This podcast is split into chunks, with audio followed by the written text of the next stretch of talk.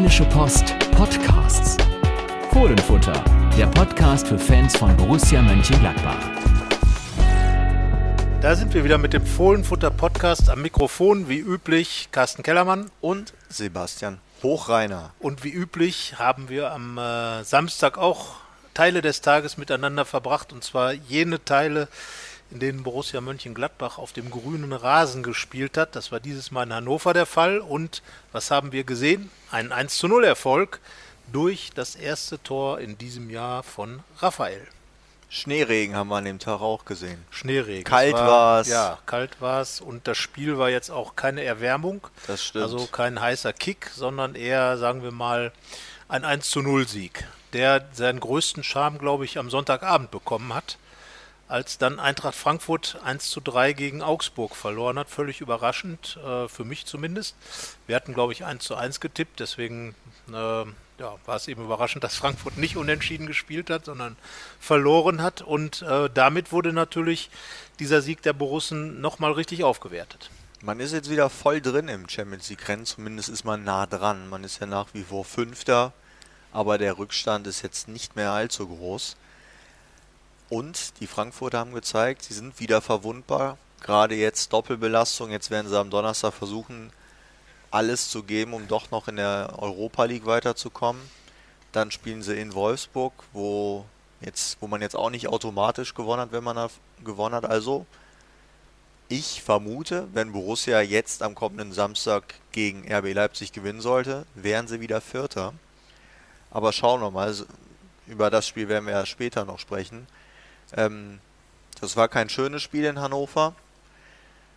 Die Leistung war in Ordnung, aber jetzt ist eigentlich sowieso egal, wie irgendwelche Leistungen sind, wie schön ein Spiel ist. Jetzt geht es nur noch darum, die Punkte einzufahren und äh, eben Europa zu retten, muss man ja sagen, nach den vergangenen Wochen. Ja, also ähm, auf jeden Fall hat sich durch diesen Sieg die Position wieder verbessert, du hast das schon gesagt. Und was, glaube ich, hinzukam, äh, die Borussen haben halt gezeigt, dass sie auch offenbar in der Lage sind, wirklich Schockmomente auch zu verdauen. Den, den gab es ja natürlich in Hannover nach einer Minute. Tja, was war das für eine Situation, in der sich Lars Stindl das Schienbein gebrochen hat? Eigentlich keine, die von oben zumindest so unglaublich gefährlich aussah, aber ich glaube, er hat in dem Moment, wo er ähm, mit dem Bein von Herrn Ostscholek zusammengeprallt ist, gleich gewusst, dass da was kaputt ist, hat gleich äh, äh, angedeutet, dass, dass es äh, sehr weh tut. Die Spieler haben hinterher berichtet, dass er Tränen in den Augen hatte, als er auf dem Rasen lag und ähm, ja, Lars Stindl wird sechs Monate ausfallen, fehlt somit natürlich auch für den Rest der Saison. Und danach, man hat, glaube ich, allen Spielern, auch den Hannoveranern angemerkt, dass es wirklich ähm, eine sehr, äh, sehr, sehr schlimme Situation gewesen ist, den Kollegen, ähm, den früheren Kollegen und den äh, aktuellen Kollegen, Stindl hat ja früher in Hannover gespielt, da auf dem Rasen liegen zu sehen. Der wurde dann äh, rausgetragen aus dem Stadion. Und dann in dieses Spiel wieder reinzufinden, haben sich die Gladbacher erst ein bisschen schwer getan, haben dann natürlich total kontrolliert. Und ich sag mal, ähm, sie sollten weiterhin den Torschuss üben. Denn eigentlich hätte man in Hannover doch, ja, sagen wir mal, nicht nur 1-0 gewinnen müssen. Auch wenn man nicht toll gespielt hat, gab es auch 3, 4, 5, aber richtig große Chancen, da äh, klarer aus dem, aus dem Spiel rauszugehen. Und das ist eben das große Manko, dass, dass man nur dann dieses eine Tor gemacht hat, bei dem noch Julian Korb, der Ex-Borusse, ein bisschen mitgeholfen hat, weil er den Schuss von Raphael abgefälscht hat. Aber vor dem Tor, wie auch schon gegen Bremen, wie in vielen Spielen der, der Rückrunde auch, ein, ein Tor im Schnitt ist zu wenig. Absolut, aber man sieht ja momentan auch, dass die Mannschaft irgendwie derzeit nicht in der Lage ist, einen höheren Schnitt zu erreichen. Also ich glaube, Torgan Hazard ist momentan egal, was er macht. Er macht kein Tor. Er hat jetzt die 1000 Minuten geschafft. Ja, ist auch ein Ansatz gewesen. Ja. Vielleicht ist es der Ansatz gewesen. Er hat ja eine Riesenchance gehabt. Für ja. einen Spieler wie ihn, äh, wunderbar freigespielt dann von Alassane Player. Tja, und der Schuss sollte wenn es denn so gewünscht war, durch die Beine von, von Esser gehen, vom Torwart der Hannoveraner. Nur dummerweise hat er in dem Gefallen nicht getan und die Beine auseinander gemacht. Der Ball blieb dann am Torwart hängen.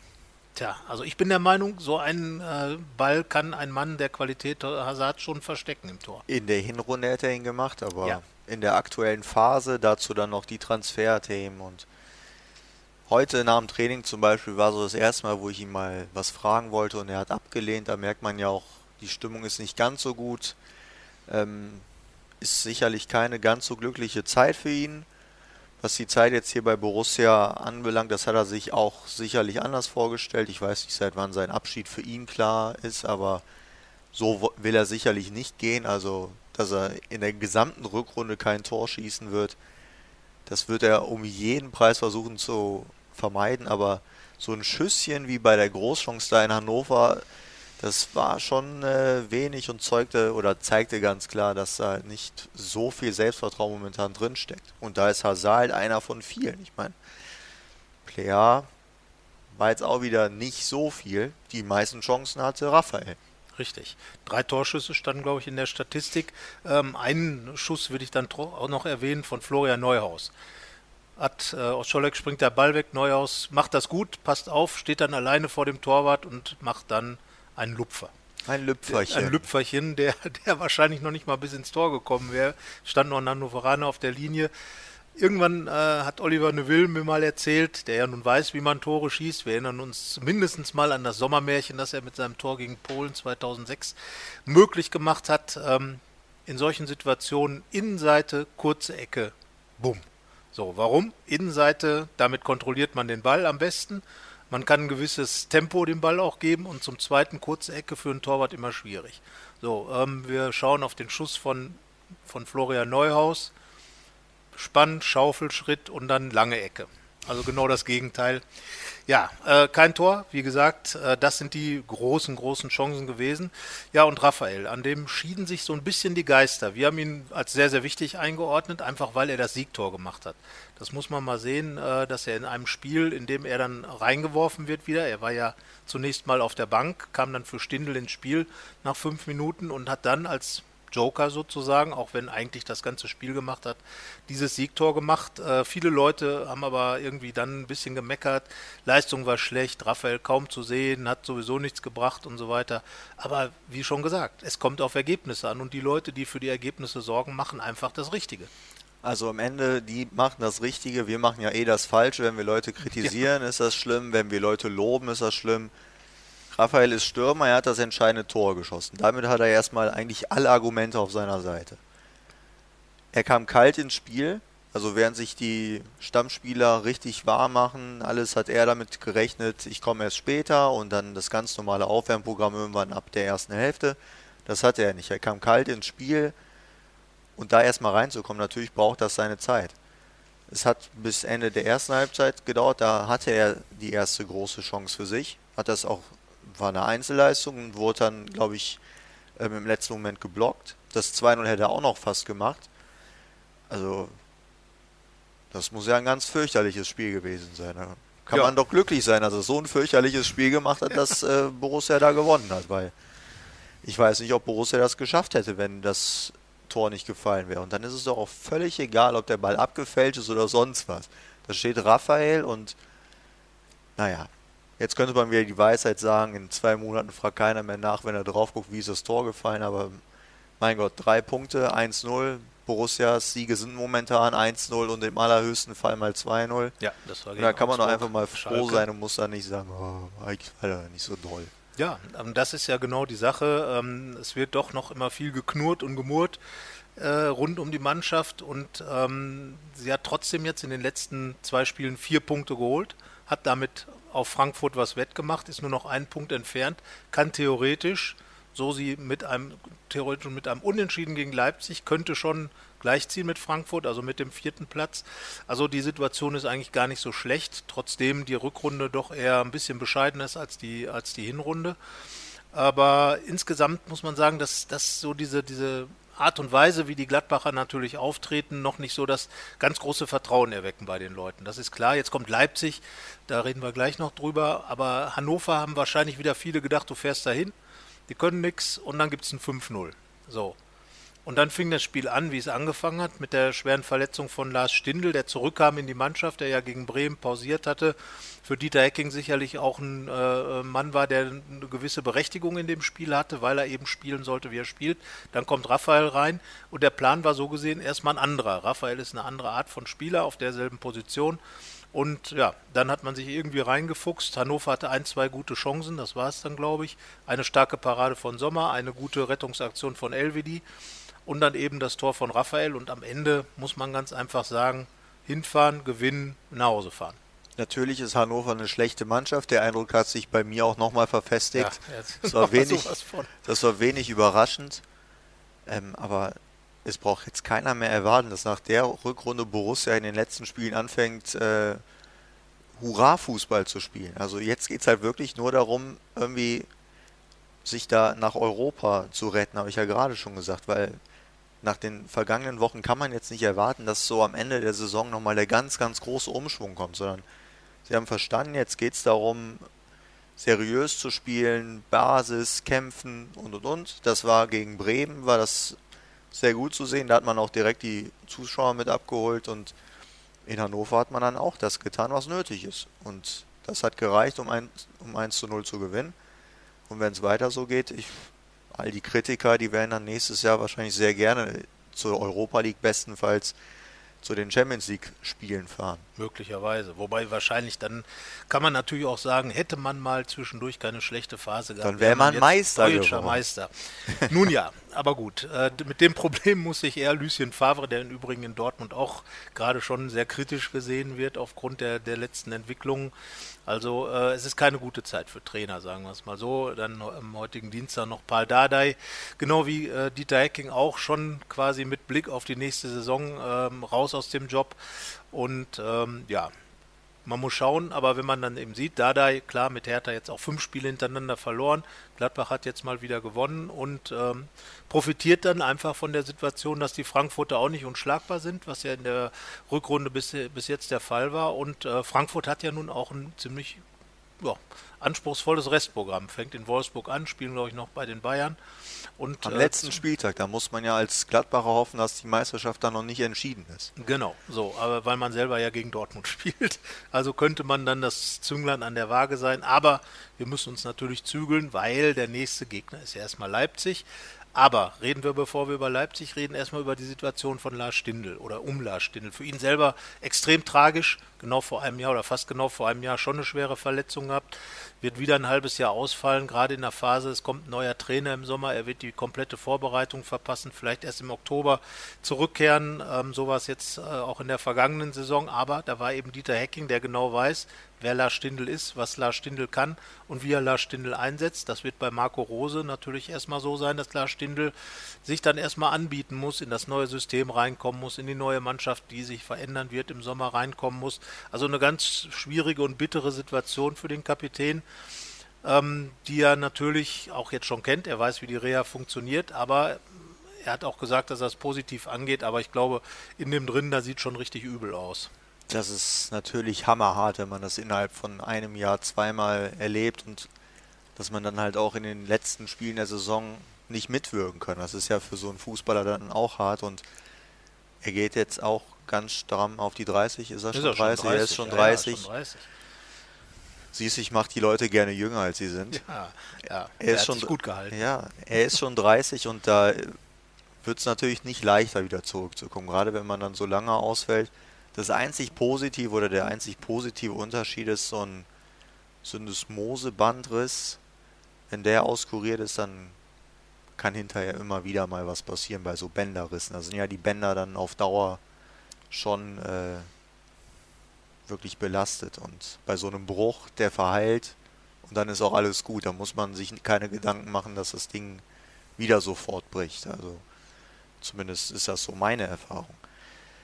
Also wenn man was Positives sehen will, dann das. Aber ansonsten klar, Marco Rose kommt und der Kapitän ist nicht dabei und neues Spielsystem, wo man sich ja auch vielleicht fragen wird, passt Lars Stindl da so zu 100% rein, wenn es um Pressing-Momente etc. geht. Also da wird er sicherlich dran zu knabbern haben und man kann gespannt sein, wie es äh, mit ihm weitergehen wird. Ja, ich meine, er wird sich natürlich gerne an, an die vergangene Verletzungsreha und dass er vor allen Dingen an sein Comeback erinnern. Äh, das war damals in München beim 3-0-Sieg, ist er reingekommen, kam direkt äh, auch in ein neues System rein, ist dann in die Mittelstürmerposition gegangen, hat dann direkt erstmal ein Tor geschossen. Das war natürlich das perfekte Comeback. 3-0 in München gewonnen mit Kapitän Lars Stindl. Da war er gleich wieder da, aber man hat schon gemerkt, dass es dann wiederum gedauert hat, bis er so richtig in diesem Spiel drin war. Also eine so lange Pause, die tut schon richtig weh und ähm, klar, man kann ihm jetzt erstmal natürlich nur gute Besserung wünschen und das haben auch sehr, sehr viele Fans. Auch Hannover 96 natürlich als ehemaliger Kapitän des, äh, der Mannschaft des Clubs hat sich sofort äh, auch bei Lars Stindl gemeldet. Viele Fans natürlich. Ich glaube, das tut den Fußball immer ganz gut. Ähm, er hat sich dann auch auf äh, den sozialen Netzwerken kurz eben bei den Fans gemeldet, sich bedankt für die ganzen Sachen. Das gehört ja heute zum guten Ton dazu. Das war ja, das war ja das Gute, dass er bei seinem Ex-Verein gespielt hat. Also ich habe äh, Stadien erlebt, ich habe auch über eine Mannschaft berichtet, die in einem Stadion spielt, wo egal wie verletzt der Gegner ist, ich glaube, der wird immer ausgebucht. Das war bei Lars Stindl damals bei dieser Mannschaft tatsächlich der Fall, als er verletzt ja. war, also Strafraum das, lag. Das äh, war da ja überhaupt nicht der Fall. Man hat sofort mitbekommen, er ist verletzt und es gab auch Applaus, als er da vom äh, Platz getragen wurde. Nicht weil er vom Platz getragen wurde, sondern halt anerkennend für Stindl und aufmunternd, dass er sich wieder zurückarbeiten soll.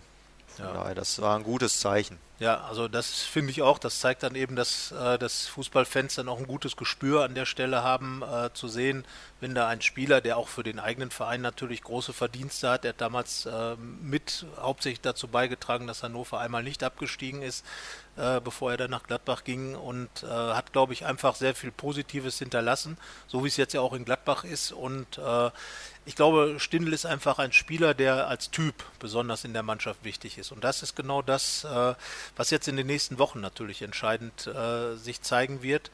Wie kann die Mannschaft diesen Verlust auffangen? Die Frage ist eben, fehlt der Kapitän und ist das ein Problem für die Mannschaft?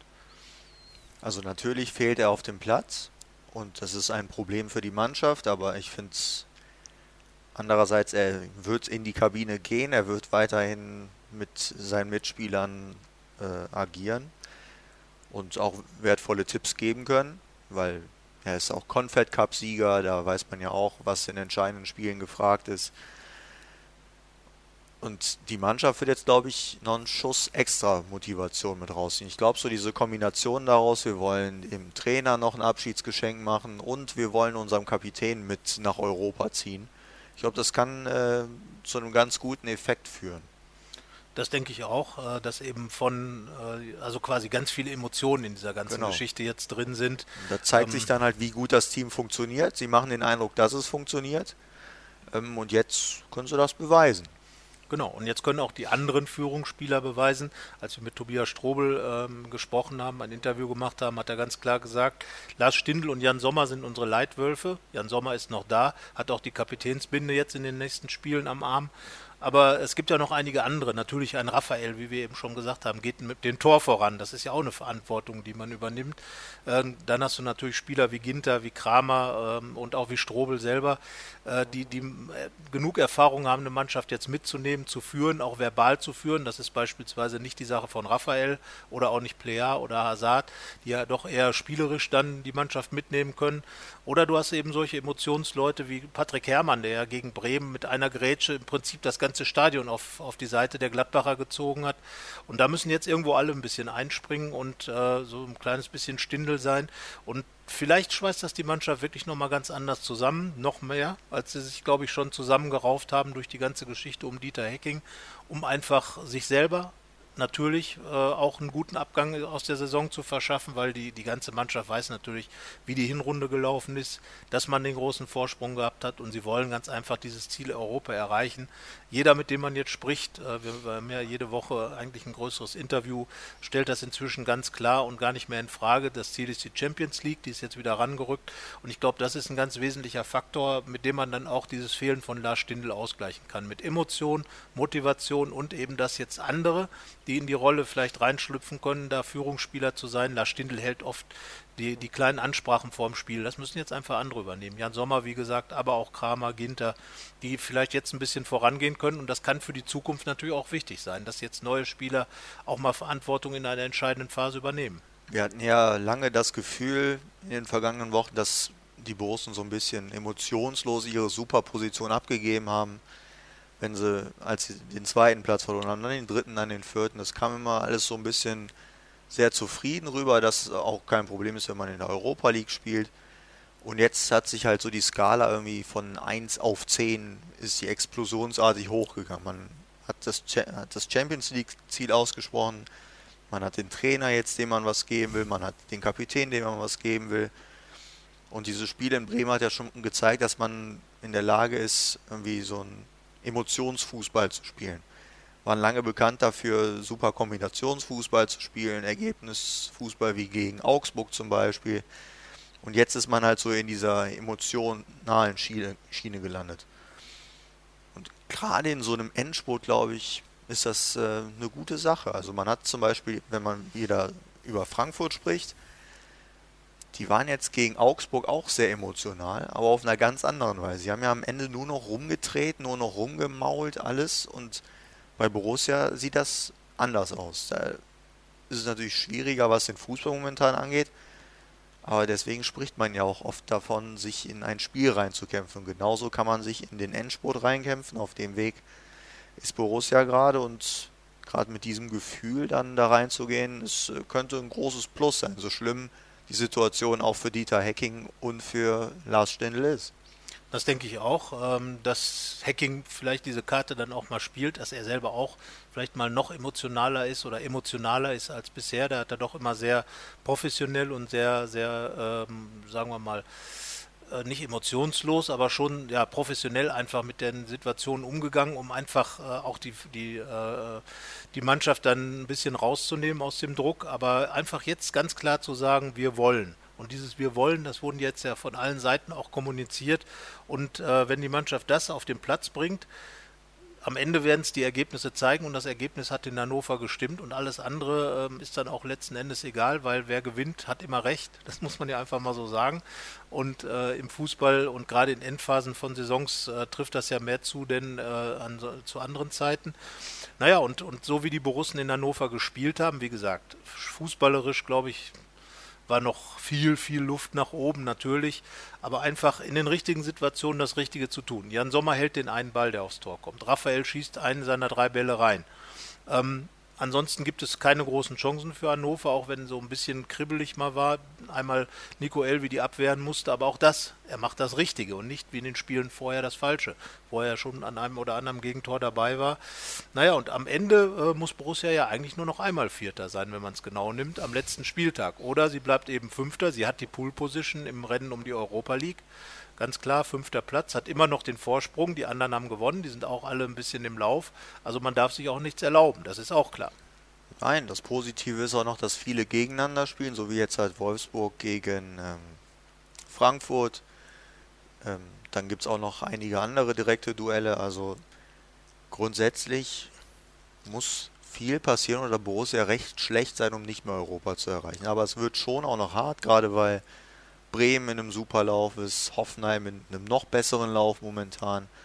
Leverkusen hat wieder gewonnen. Ja, Leverkusen ist wieder zurück in der Spur. Also auch wenn ich sage, es muss viel passieren, trotzdem wird das kein Spaziergang. Und ähm, da bleibt es abzuwarten. Aber genau das ist es halt, was du sagst. Die entscheidenden Momente, die muss man auf seiner Seite haben. Es gab so in den vergangenen Wochen viele Momente, wo auch die Gladbacher gesagt haben, man kann es nicht immer so wirklich erklären. Man muss auch mal das Glück auf der Seite haben und so war es ja jetzt auch. Man konnte es jetzt vielleicht in der einen oder anderen Szene nicht unbedingt erklären. Man kann nicht sagen, das ist eine super Aktion von Raphael, sondern der Ball ist halt abgefälscht und geht dann halt glücklich unter die Latte rein. Und das muss man halt dann auch mal auf seiner Seite haben und man sagt ja immer, sowas gleicht sich innerhalb einer Saison aus und wenn sich innerhalb der Rückrunde ausgleicht, dann hat Borussia jetzt sehr gute Karten. Ja, und am Ende, das ist ja immer die Kunst bei den Mannschaften, die dann äh, auch erfolgreich sind, kommt es dann doch auf den Schlussspurt an. Den hat Borussia in den letzten zwei Saisons nicht gut hinbekommen, hat äh, jeweils zum, zum Ende hin noch etwas verspielt, was er sich erarbeitet hat. Und äh, jetzt war ja das Ziel in dieser Saison, einige Dinge anders zu machen. Jetzt sind sie genau in der Position, man hat Platz 5 mit einem klaren, noch immer relativ klaren Vorsprung auf die Nicht-Europaplätze und man hat die Champions League wieder in Schlagweite. Das heißt also, es gibt eine Menge, was man erreichen kann. Und wenn man jetzt das Richtige tut, dann würde man ja genau den nächsten Schritt gemacht haben, schon im Vergleich zu der vergangenen Saison. Dann würde man eben das, was man hat, verteidigen und man würde dann wieder international spielen. Und dann wäre es genau der perfekte Abgang für Dieter Hecking, der dann sagen würde, okay, als ich gekommen bin, war Borussia gerade dabei, in den Abstiegskampf abzugleiten und äh, ich verlasse eben diesen Verein als Europateilnehmer, entweder Europa League oder Champions League. Und äh, ja, dann übergibt er, glaube ich, an Marco Rose eine Mannschaft, in, äh, die auch wieder so ein bisschen Form annimmt. Vertrag mit Jonas Hofmann ist verlängert worden, äh, Raphael ist vorher verlängert worden, möglicherweise Patrick Herrmann. Das sind dann ja auch schon mal Zeichen, die gesetzt werden. Ja, bei Jonas Hofmann hat sie ja schon lange angedeutet, er hat auch schon länger darüber selbst gesprochen. Ja. Jetzt Offenbar ist es war mal, nur noch kein Füller vorhanden, genau, mit dem man den Vertrag unterschreiben konnte. Jetzt ist es mal finalisiert worden, also bis 2023 bleibt er ja jetzt. Ordentlich, lange. Also wenn er wieder die Form in der Hinrunde erreicht, dann wird das ja unter Marco Rose auch einer der ganz großen Stützen, weil wir haben da über Pressing gesprochen und da hat Jonas Hofmann gezeigt, dass er das sehr gut beherrscht. Hm, also du sagst, die Mannschaft nimmt Form an. Man hat dann mit Dennis Zakaria sicherlich noch einen, von dem ich auch erwarte, dass er irgendwie perfekt in das Marco Rose Spiel reinpasst. Mir gefällt er sowieso in den vergangenen Wochen somit am besten ungefähr. In Hannover fand ich ihn gerade gegen den Ball unheimlich präsent, hat sehr viele Zweikämpfe gewonnen, sehr viele Bälle äh, auch abgefangen. In der Rückrunde recht kon konstant, also wo viele abgefallen sind, hat er sich nochmal ein Stück gesteigert zur Hinrunde und wie ich schon sagte, er könnte dann wirklich vom Trainerwechsel nochmal viel mehr profitieren als andere vielleicht. Aber nochmal, um nicht nur über den Trainerwechsel zu sprechen, der aktuelle Trainer, da hat man ja jetzt auch das Gefühl, dass es so im recht, richtigen Moment nochmal die richtigen Maßnahmen getroffen hat, weil er hat ja das System jetzt umgestellt, das 3-5-2 und ich glaube, das funktioniert ganz gut. Wir haben ja da auch über Konteranfälligkeiten gesprochen und da merkt man ja, dass diese Dreierkette da hinten drin immer so eine extra Absicherung zu haben, das ist sehr wertvoll, weil die Kontertore bleiben seitdem aus. Und äh, also da muss man sagen, Dieter Hecking hat im Sommer eine sehr gute Entscheidung getroffen, was das System angeht. Jetzt hat er auch eine sehr gute Entscheidung getroffen, wobei man natürlich sagen kann, dass sie zwei Wochen zu spät kam.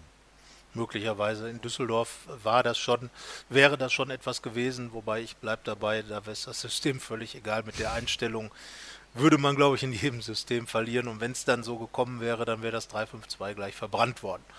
Ich würde es ja sowieso nicht 352 nennen, sondern was hatten wir 3412, weil ich es ganz interessant finde, dass in diesem System wieder eine Nummer 10 dabei ist. Eine richtige positionelle Nummer 10, gespielt beides mal von Florian Neuhaus gegen Bremen und äh, und auch in Hannover. Und äh, das finde ich von daher ganz spannend, weil ja diese Spielmacherposition so in vielen Systemen der Gegenwart ein bisschen weg, weggefallen ist. Gerade wenn man so 4-4-2 mit, mit einer Doppel-6 spielt. Sehr, sehr wenige spielen mit Raute, das typische Bremer System über viele Jahre, weil sie eben auch so eine Nummer 10 hatten. Aber Borussia hat jetzt tatsächlich ähm, äh, ein System, das ähnlich auch Marco Rose jetzt schon in Salzburg spielen lässt, meistens, und ähm, hat auch viele Spieler diese Nummer 10 Position spielen können. Dazu gehört dann auch Lars Stindl und das wäre dann auch eine Position, auf der man sich ihn dann in Zukunft vorstellen kann. Und äh, natürlich ist da äh, Florian Neuhaus, natürlich vielleicht sogar Michael Coujons, der auch weiter hinten spielen könnte. Also ich glaube, da äh, sind schon viele, viele Spieler, die ähm, in so einem System sich ganz gut einfinden äh, können und die auch ganz gut Akzente setzen können. Und man hat jetzt auch vor allen Dingen wieder zwei Stürmer. Das hat sich ja in dem 4-3-3, das hatte viele, viele Vorteile. Hätte man auch mit zwei Spitzen spielen können, wenn man vorne nicht mehr so auf einer Linie, sondern in einem Dreieck gespielt hätte. Aber am Ende ähm, ist es jetzt so, dass wieder mehr Aktion im Strafraum ist. Das kann man natürlich noch steigern, aber ich glaube, das ist der, einer der Effekte des, des 3-5-2 oder des wir haben ja 3, 4, 1, 2, dass eben äh, der Strafraum wieder eine ganz andere Rolle spielt. Und das ist, glaube ich, ganz entscheidend. Und natürlich die defensive Stabilität, die wird, da werden wir gleich gegen Leipzig natürlich noch drauf zu sprechen kommen, natürlich eine entscheidende Rolle spielen. Man muss es sagen, in Hannover gab es den 12. zu 0, äh, äh, das 12. zu 0 Ergebnis. Ich glaube, nur einmal gab es keinen Sieg, 0 zu 0 in, ähm, in Hoffenheim, ansonsten immer gewonnen. In der Rückrunde alle Spiele, die zu 0 endeten, hinten defensiv wurden auch gewonnen. Also das ist die Basis, hat Sommer, Jan Sommer auch ganz klar gesagt. Er ist der zweitbeste Torwart, was das angeht, hinter Gulaschi, dem, dem äh, Leipziger. Naja, und das äh, wird dann letzten Endes auch das Entscheidende sein auf dem Weg nach Europa. Stabilität und äh, dann reicht ja tatsächlich auch ein Tor im Schnitt, wenn man immer die Null hält. Ja, und du hast ja über die Vorteile gesprochen. Ich finde auch, der Vorteil ist halt, dass man jetzt im Zentrum mit mehr Manpower bestückt ist und Borussia Stärke ist ja das Zentrum. Also war ja noch nie die Mannschaft, die die riesen Flanken gespielt hat und da hat ständig einer in der Mitte eingenickt. Also das werden sie auch nicht mehr werden. Deswegen, ja, wer sollte es auch tun? das ist ja auch dann eine spannende Frage, wenn äh, Marco Rose dann tatsächlich dieses System aus Salzburg mitbringen möchte, wo es eben keine Flügelstürmer gibt direkt. Was macht man dann mit Ibrahima Traoré zum Beispiel? Was wird aus Patrick Herrmann, der ja jetzt zum Glück für sich dann auch zeigt, ich kann auch so eine Art rechten Verteidiger spielen, dass, ich, dass er da sehr flexibel ist. Und natürlich ist das auch sehr wichtig, was die Nachfolgelösung zu Torgan Hazard geht. Vielleicht ist anscheinend oder vielleicht ist dann der Nachfolger von Torgan Hazard kein Außenspieler, wie man es oft vermutet hat, sondern man sucht eben was anderes. Und gerade deswegen, das ist ja so ein Trend so in den letzten Jahren, dass man viel mit Außenstürmern spielt. Deswegen ist ja auch der Zehner ein bisschen ausgestorben. Und also ich habe selbst sehr gerne die Position gespielt. Ich bin auch ein Freund davon, wenn es sie wieder gibt. die Stürmer. Die Zehner. Die Zehner. Ja, genau. absolut, absolut. Weil das hat ja schon, äh, also zum einen natürlich in Gladbach Geschichte, ähm, wegen Günter Letzer, aber auch, äh, glaube ich, diese, diese Spielmacherposition, die hat ja auch so ein bisschen was Erhabenes. Wir erinnern Sinedine sie dann und, und viele andere, äh, ist ja abgelöst worden, so ein bisschen durch die neuneinhalb, also mehr, äh, der mehr Stürmer war, der, der sich hat zurückfallen lassen, ist natürlich so einer wie Lionel Messi, ist für mich auch eine neuneinhalb, keine Nummer zehn auch wenn er die 10 natürlich trägt. Aber ähm, so dieses, dieses Spielmachende, dieses, und da ist natürlich der Florian Neuhaus auch einer, der so dieses vom verkörpert, auch so ein bisschen das. Ganz eleganter Spieler, der die Bälle verteilen kann, der aber, wenn es drauf ankommt, und das ist das, was du gesagt hast, glaube ich auch ganz wichtig, in den Strafraum reingeht und dann Situationen wie jetzt in Hannover kreiert, wo er dann vor dem Tor auftaucht. Er ist schon oft in der Saison auch im Strafraum gefault worden. Es gab elf Meter, weil er eben dann im Strafraum irgendwas äh, erzwingen kann. Und, äh, hat gegen Bremen das Tor gemacht, danach noch Bremen zwei Chancen gehabt, also in, den, auch aus in dem Zentrum Position heraus. kommt er immer wieder. Ja. Genau. Und das ist ja das, dass eben da Freiräume geschaffen werden. Wenn ich vorne zwei Stürmer habe, bin ich dann die Verteidiger. Wenn ich dann die Stürmer sich irgendwo hinbewegen, habe ich dann vielleicht an anderer Stelle Lücken. Da kam gegen Bremen dann der Pass von Nico Elvedi zack, genau ins, äh, in das Zentrum rein, wo er hingehörte und dann fällt eben das Tor. Ähnlich war ja dann auch da, das hat klar den Ball erobert vom, vom Hannoveraner. Also ich glaube, dass diese, diese Konstellation vorne tatsächlich einer ist, die auch eine gute Zukunft hat, wobei ich auch durchaus dieses 4-3-3, wie es gespielt wurde, eigentlich nicht schlecht fand weil äh, man natürlich was über die Außen bewegen konnte. Nur es hat sich aber nach wie vor gezeigt, dass Borussia einfach nicht eine Mannschaft ist, wo der Mittelstürmer am Elfmeterpunkt steht und die Bälle dann eben rein nagelt. Also das wird, glaube ich, nie mehr funktionieren. Selbst mit Alassane Plea der auch schon eher ein spielender Mittelstürmer ist ähm, und, und seine Chancen auch mal aus der Distanz sucht. Naja, ich bin mal gespannt, ähm, wie sich das dann in Zukunft entwickelt. Aber für den Moment hat, glaube ich, Dieter Hetting tatsächlich das richtige System gefunden. Wobei er auch nochmal klar gesagt hat vor dem Spiel gegen Hannover, dass es nicht in Stein gemeißelt ist. Man darf natürlich gespannt sein, wie man jetzt gegen Leipzig spielt. Aber ich glaube, gerade da um zu dem Spiel zu kommen, wird es ja auch darum gehen, defensiv stabil zu sein, weil Leipzig extrem konterstark ist. Und äh, ja, da sollte man das, was man gerade aufgebaut hat, eigentlich auch nicht verändern, oder? Wir haben ja gerade darüber gesprochen, was da ein großer Vorteil ist. Und natürlich sagt Dieter Ecking jetzt, das ist nicht in Stein gemeißelt, weil er will ja auch nicht verraten den anderen Trainern, wie er jetzt in den nächsten Wochen spielen wird. Er wird das natürlich jede Woche offen lassen, in welchem System er spielt, mit welchen Leuten. Ähm, er, am liebsten würde er wahrscheinlich sagen, Lars Stindl ist auch eine Möglichkeit, aber ja, er, er, kann es natürlich das sagen, jetzt aber es wäre zu seltsam. offensichtlich gepokert, aber man weiß, was ich damit sagen will. Aber das sollte man jetzt nicht umstellen. Also hat sich ja gezeigt, dass also Patrick Herrmann ist jemand, der es, glaube ich, in jedem zweiten Satz sagt, dass das Wichtigste jetzt ist, diese Grundtugenden auf den Platz zu bringen, zu kämpfen, notfalls auch mal zu grätschen. Ähm, und das ist in diesem System geht das halt sehr gut aufgrund der Aufteilung auf dem Feld. Natürlich kann man sagen, im 4-3-3 geht das auch, aber irgendwie sind da die Räume doch besser besetzt. Und gerade Konteranfälligkeit, klar. Wenn Timo Werner geschickt wird und du stehst da in der Viererkette und einer der Außenverteidiger ist aufgerückt, dann wird's habig. Ja, dann äh, siehst du nur noch die Fersen wahrscheinlich.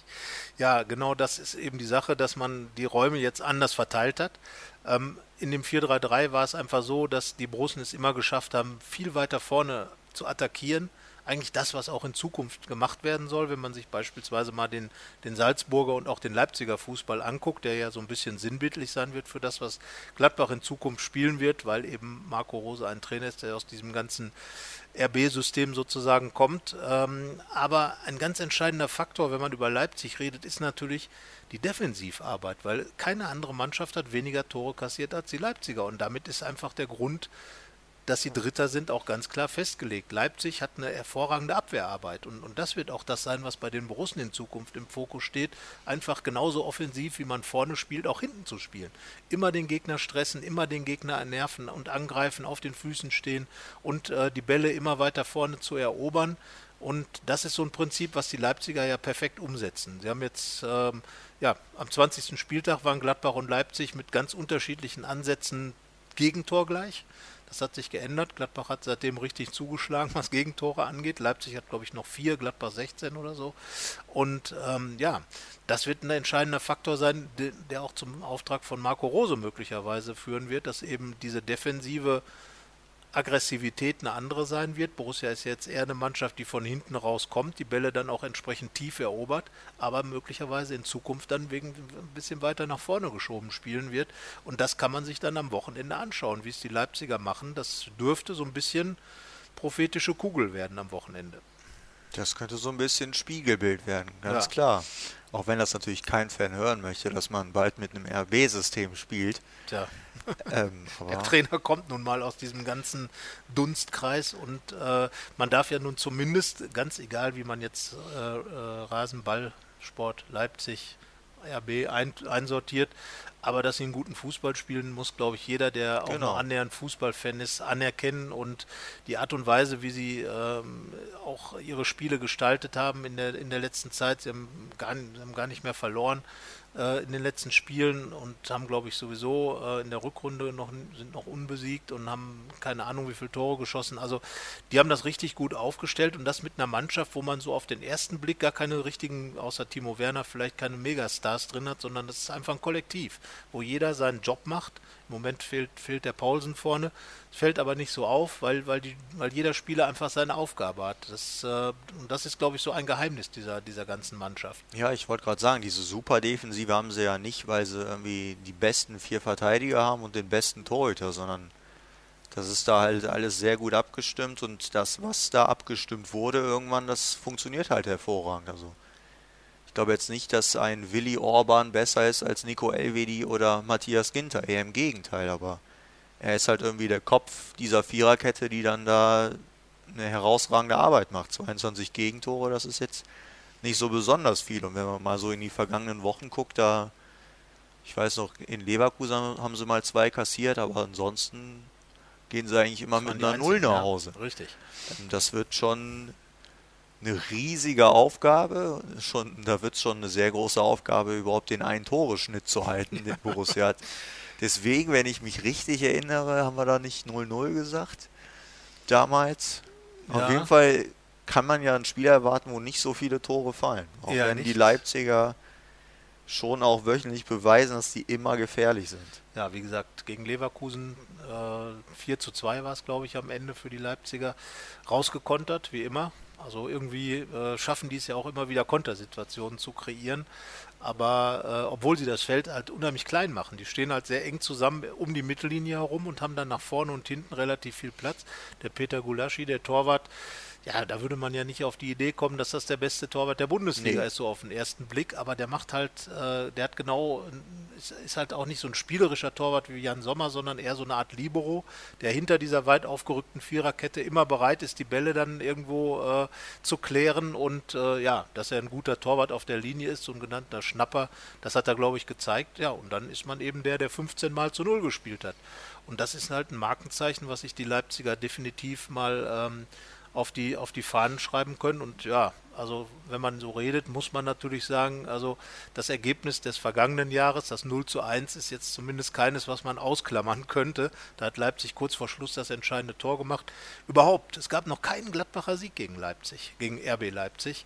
Äh, beide Spiele zu Hause wurden verloren. Also da ist noch einiges an Nachholbedarf und äh, selbst ein Punkt wäre dann schon mal ein Schritt nach vorne. Wie gesagt, dieser Punkt könnte ja sogar den, äh, das, den, das Gleichziehen mit Frankfurt bedeuten. Ja, die Vorzeichen sind jetzt natürlich nicht so besonders doll, das stimmt schon. Also vielleicht trifft man Leipzig gerade im genau falschen Moment. Dass man gegen die Probleme hat, hat man auch im Hinspiel gesehen. Das hat Leipzig ja 2-0 gewonnen und das auch total verdient. Also ich kann mich nicht erinnern, dass Borussia da irgendwie überhaupt mal eine Chance hatte. Das war schon sehr beeindruckend oder beklemmend für Borussia, wie man es auch immer sehen möchte. Deswegen, das wird hart, da wird es wieder darauf ankommen, Emotionen ins Spiel zu bringen, die Zuschauer auf die Seite zu bekommen, das dann irgendwie äh, kämpferisch zu lösen, weil Leipzig da irgendwie aus dem Borussia-Park zu zaubern. Das werden die Leipziger mir die Fantasie. Ja, da werden die Leipziger auch nicht mitspielen, befürchte ja. ich. Also ich glaube, dass es äh, tatsächlich ein Spiel sein wird, was über die Emotionen und über die ähm, über den Einsatz kommen wird. Äh, ja, es müsste schon einiges passieren, bevor Borussia, so wie sie sich zuletzt auch äh, präsentiert hat, jetzt plötzlich wieder anfängt zu zaubern.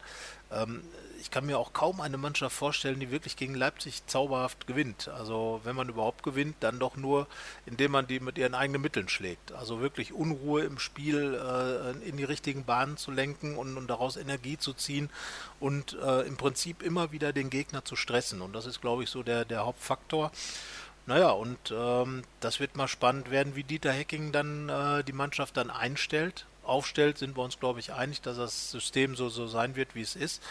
Ähm, die Option Stindel ist natürlich nicht da, der ja auch ein emotionaler Spieler ist. Das äh, ist zwar jetzt kein, kein großer Lautsprecher, aber glaube ich schon einer, der auf dem Platz so richtig äh, auch mal äh, hinterfotzig sein kann und äh, auch mal das eine oder den einen oder anderen Gegenspieler richtig nervt. Aber das müssen halt jetzt, wie gesagt, andere übernehmen. Christoph Kramer ist zum Beispiel einer, der vom äh, Systemwechsel ganz stark profitiert hat und glaube ich auch einer ist, der, was die Zukunft angeht, keine schlechten Karten haben wird, weil er eben so laufstark ist, weil er eben auch eine gewisse Geschwindigkeit hat.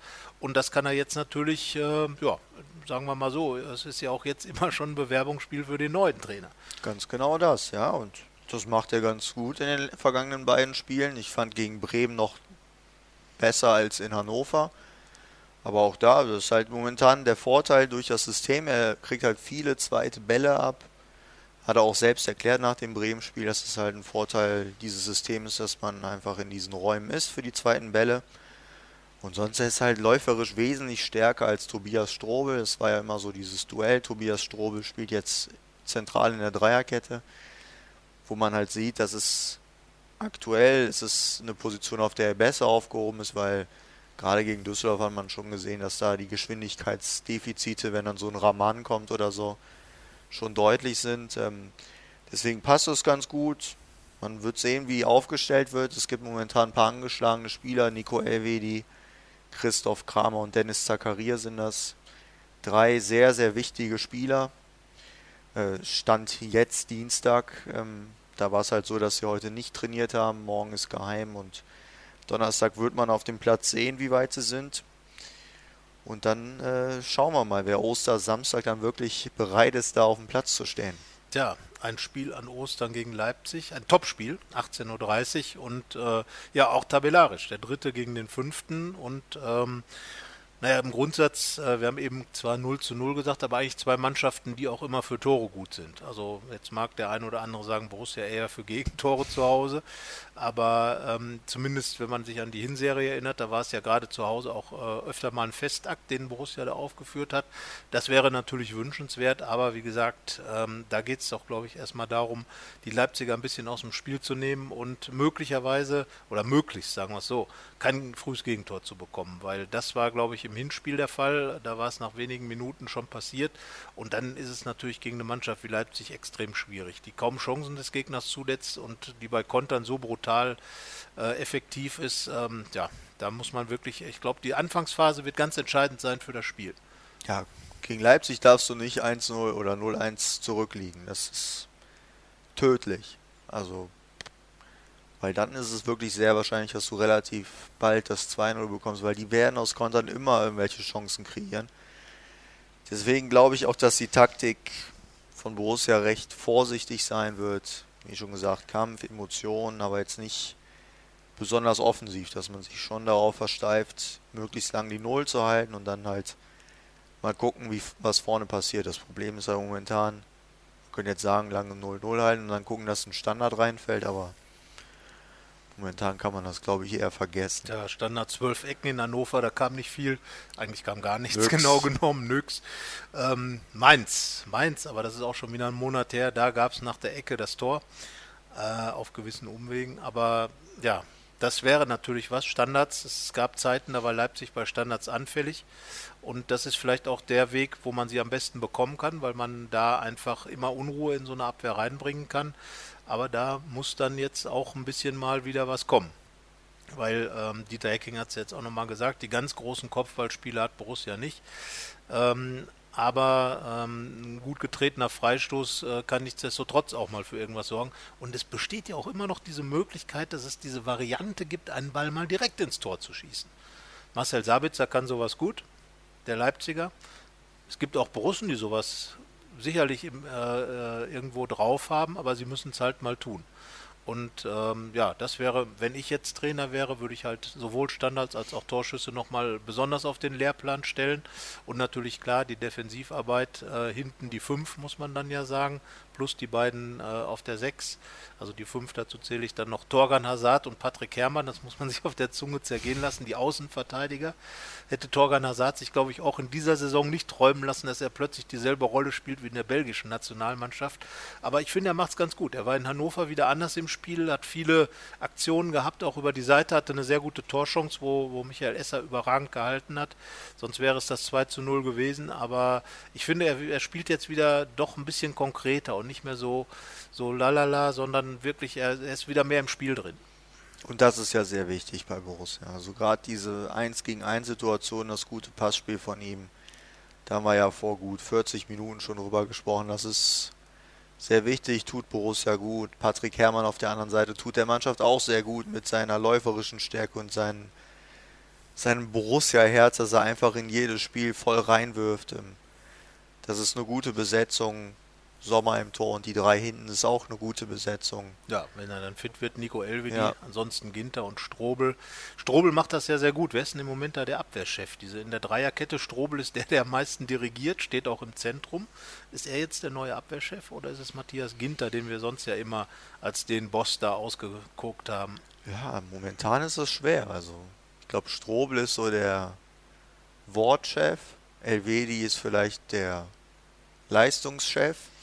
Und Ginter? Und Ginter ist der... Der Chefchef. Einfach Chef. Der genau. Supervisor. Genau. genau. Der lässt gerade so ein bisschen die anderen machen. Aber das sind natürlich nur Eindrücke, die wir von außen haben, wie es dann wirklich auf dem Platz ja, man hört es ja äh, sich anhört. Das äh, kriegen wir natürlich nicht mit. Da haben wir noch nicht unsere Mikrofone auf, auf, der Wiese angebracht. Ja, aber also Nico Elvedi, da wird Borussia hoffen, dass das klappt. Und ich glaube auch, dass es klappen wird. Ich glaube, jetzt so in den letzten fünf Wochen muss schon relativ viel passieren, dass man da nicht ja. spielt. Danach hat man dann ja lange, lange, lange Zeit, sich auszukurieren. Ja. Und äh, ja, defensives Zentrum würde ich sagen Doppelsechs wobei ja Dennis Zakaria immer so ein bisschen so eine Wechsel 6-8 ja. spielt, aber Christoph Kramer ist klar, spielt dann vor der Abwehr und Zakaria, glaube ich, je nach Gegnern würde ich gegen Leipzig eher ein bisschen defensiver eingestellt sehen wahrscheinlich. Ja, wie er es in Hannover gemacht hat, auch wenn jetzt Hannover natürlich nicht der klasse Gegner ist, aber wie, wie schon gesagt, er war halt gerade defensiv, hat er da sehr viele Glanzmomente. Genau, und wenn er das jetzt gegen Leipzig dann auch so macht, einfach sehr konkret. Und ich erinnere mich an 2 zu 2 in Leipzig, wo er nach einer Balleroberung da Stindel das 2 zu 2 aufgelegt hat. Das sind dann auch so Spiele, in denen einer wie Zakaria natürlich seine Stärken ausspielen kann und, und dann wirklich mit seinen, mit seinen langen Beinen einfach dazwischen geht und, und mit langen Schritten dann auch Meter macht auf dem Feld und tatsächlich Borussia dann auch antreibt. Und das ist, glaube ich, auch ein ganz wichtiger Faktor, äh, auch bei Patrick Herrmann, dass da jetzt zwei sind, die mit ihrem Spiel, mit der Art, wie sie spielen, dieses doch etwas aggressivere und, und auch sehr beherzte Spiel, einfach die Mannschaft ein bisschen mitnehmen, das Publikum natürlich mitnehmen und äh, das ist halt auch wichtig. Gut, gegen Leipzig wird es, glaube ich, kein Problem sein, dass alle hinter der Mannschaft stehen, ähm, weil ja der Leipzig nach wie vor nicht gerade der Lieblingsclub der traditionellen Fußballfans ist. Und ähm, aber wie gesagt, ich glaube, diese Emotionsspieler wie Hermann und ähm, Zakaria, die sind jetzt einfach ganz wichtig. Naja, und vorne? Vorne bleibt es dann bei Neuhaus? Ja, für die spielerischen Momente hast du dann Neuhaus und vorne Raphael, auch wenn er natürlich ein unheimlich schlechtes Spiel in Hannover ja. gemacht hat. Ja. Ähm, Als Torschütze bist du raus. Und Player, da muss man ja mal die Kritiker fragen, hat Player eigentlich ein gutes Spiel gemacht? Tja, also ganz ehrlich gesagt, äh, er hat, glaube ich, einen Torschuss abgegeben.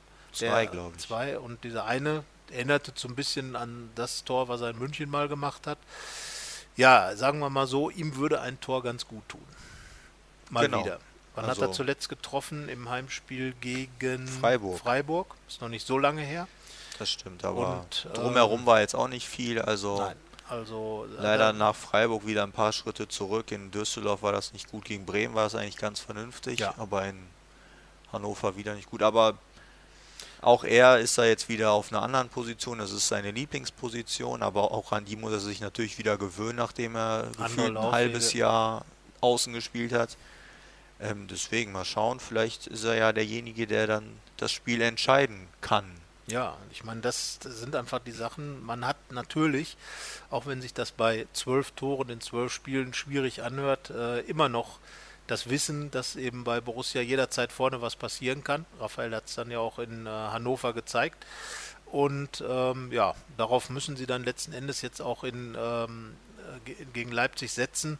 Und ähm, ja, alle, die da sind, haben es ja auch schon nachgewiesen, davon mal abgesehen. Also von daher, was sagen wir? Wir haben 0 zu 0 getippt in unserem Tippspiel, bei dem äh, wir zumindest was Borussia angeht, jetzt inzwischen im positiven Bereich unterwegs sind. Ich glaube, wir bleiben im positiven Bereich. Würde aber ein wenig abwandern und sagt das dritte 1-1 in Folge zu Hause. Ja. Also ich gebe jetzt einfach mal Borussia ein wenig Kredit und sage, dass sie 2 zu 1 gewinnen. Uh. Das wäre sozusagen ein Torfeuerwerk. Ui, ui, ui, ein 2 zu 1 zu Hause, weil ich sage, Leipzig wird auch nicht alles gewinnen. Und ähm, Borussia hat jetzt wirklich die Chance, etwas gut zu machen oder wieder zurückzuholen gegenüber Frankfurt. Und äh, ja, bei einem Sieg wäre die Option, also mindestens wird man dann seinen Abstand zum, äh, zu den Nicht-Europaplätzen halten und man hat die Option, wenn Frankfurt eben nicht gewinnt, Frankfurt wird ja wieder nachziehen, dann tatsächlich wieder auf Platz 4 zu rücken. So schnell kann es gehen. Ne? So schnell kann es gehen. Das war ja äh, kurz, Gladbach war ja sozusagen kurz vor der Implosion als Fünfter. Und jetzt ist die Champions League wieder in zumindest Schnüffelweite, sage ich mal. Ja, und vielleicht ist es so ein bisschen das Doping, was die Gladbacher jetzt antreibt. Und darum sage ich mal 2 zu 1 gegen Leipzig, gegen den wahrscheinlich neben Dortmund und Bayern dritten feststehenden Champions League Teilnehmer. Und äh, es ist auf jeden Fall eine mega Herausforderung und äh, ja, Gladbach muss sich gegenüber Hannover steigern, aber ich glaube, das ist möglich. Das denke ich auch. Borussia Park ist wieder voll. Ja. Der ist ja in den letzten drei Heimspielen sowieso voll. Also Unterstützung an Manpower ist da und ich denke auch, verbal wird die auch da sein. Ja. Gerade gegen RB, gerade gegen Hoffenheim. Und gegen Dortmund. Das sind alles Mein Gott, das ist alles relativ einfach, glaube ich. Ja, da muss man nicht äh, viel äh, oder kann, muss man kein ganz großer Hellseher sein, um zu sagen, diese Mannschaften werden richtig was zu hören bekommen. Genau. So, wir sind gespannt, äh, äh, was wir zu hören bekommen von euch. Ob wir was zu hören bekommen, entscheidet ihr. Schreibt, was ihr, äh, wie ihr es seht, welche Aufstellung ihr wählen würdet, ob das, was Dieter Hecking im Moment hat, macht, richtig ist, welche Spieler euch besonders gut gefallen und äh, wie Gladbach gegen Leipzig spielt. Genau. In diesem Sinne, äh, ja, wie nennt man das? Ein sportverbundenes Vergnügen am Samstag. Und natürlich frohe Ostern. Ach ja, es ist Ostern. Am Tag nach dem Spiel ist Ostern und äh, ja. Genießt die Feiertage, vielleicht einen. Kurztrip, genau. Samstag das Spiel und, und dann, dann, freie ja. Zeit genießen. Genau so. Viel Spaß dabei. Bis dahin. Ciao. Tschüss. Mehr bei uns im Netz www.rp-online.de